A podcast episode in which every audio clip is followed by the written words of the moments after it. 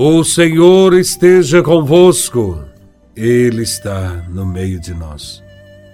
Proclamação do Evangelho de Nosso Senhor Jesus Cristo, segundo São Lucas, capítulo 6, versículos de 43 a 49. Glória a Vós, Senhor. Naquele tempo, disse Jesus aos seus discípulos: não existe árvore boa que dê frutos ruins, nem árvore ruim que dê frutos bons. Toda árvore é reconhecida pelos seus frutos. Não se colhem figos de espinheiros, nem uvas de plantas espinhosas. O homem bom tira coisas boas do bom tesouro do seu coração mas o homem mau tira coisas más do seu mau tesouro, pois sua boca fala do que o coração está cheio. Por que me chamais Senhor, Senhor? Mas não fazeis o que eu digo. Vou mostrar-vos com que se parece todo aquele que vem a mim, ouve as minhas palavras e as põe em prática. É semelhante a um homem que construiu uma casa, cavou fundo e colocou alicerce sobre a rocha. Veio a enchente, a torrente deu contra a casa, mas não conseguiu derrubá-la, porque estava bem construída. Aquele, porém, que ouve e não põe em prática, é semelhante a um homem que construiu uma casa no chão, sem alicerce. A torrente deu contra a casa, e ela imediatamente desabou, e foi grande a ruína dessa casa. Palavra da salvação. Glória a vós, Senhor. No Evangelho de hoje, Jesus conta três parábolas sobre árvores e frutos, sobre o tesouro no coração e sobre as casas construídas sobre a rocha. O pano de fundo destas parábolas é sobre a nossa conversão. O Evangelho diz que toda árvore é reconhecida pelos frutos. A árvore boa dá bons frutos, a árvore má dá maus frutos.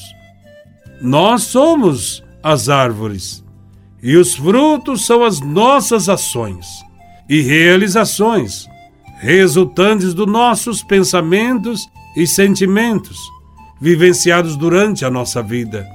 Damos frutos de santidade quando estamos enraizados na palavra de Deus e alimentamos o mundo com as nossas boas ações. Realmente, não existe árvore boa que produza frutos ruins. Portanto, pelo fruto se conhece a árvore. É pelas ações e atitudes nossas que se conhece se somos bons ou maus. A árvore má não pode dar bons frutos, nem pode converter os outros, senão somente escandalizar com suas atitudes, seu mau procedimento. Ninguém pretende colher figos de um espinheiro, nem se apanham uvas de urtigas, diz o Evangelho. A fé deve ser comprovada pelas obras, para não nos tornarmos guias cegos ou árvores infrutíferas. Que tipo de árvore nós somos? Boas ou más? A ação de uma pessoa é boa quando nasce de um coração bom o coração é considerado na Bíblia como o centro das decisões. O nosso coração pensa, traça, planeja o que iremos realizar, também o que iremos falar e construir. Conforme o nosso coração, nós podemos ter atitudes boas ou atitudes más.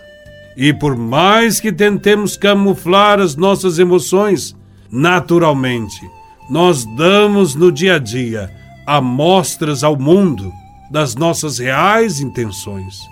Oferecemos ao mundo frutos bons ou ruins.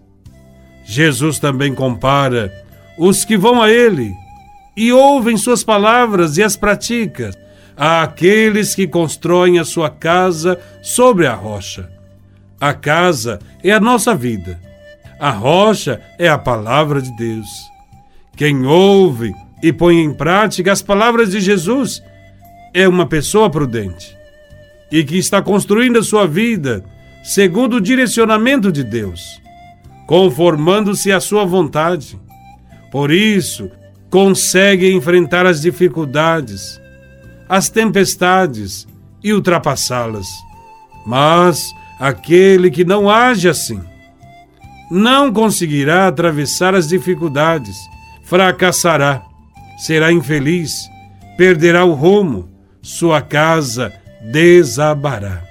Nesse sentido, não poderemos chamar Jesus de Senhor se não vivermos a Sua palavra.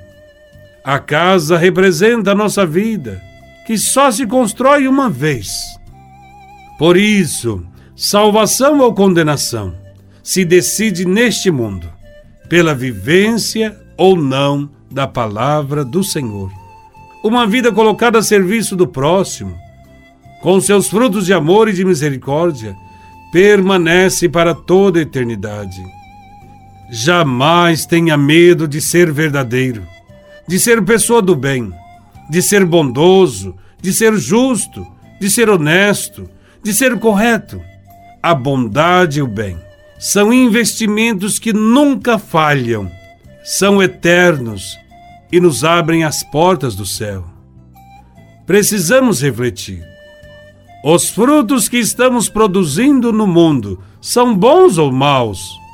Que Deus nos ajude, através de Sua palavra, a crescer mais e mais na direção do reino de Deus e que a palavra produza em nós sempre a conversão necessária para que o mundo possa ser transformado. Louvado seja nosso Senhor Jesus Cristo, para sempre seja louvado.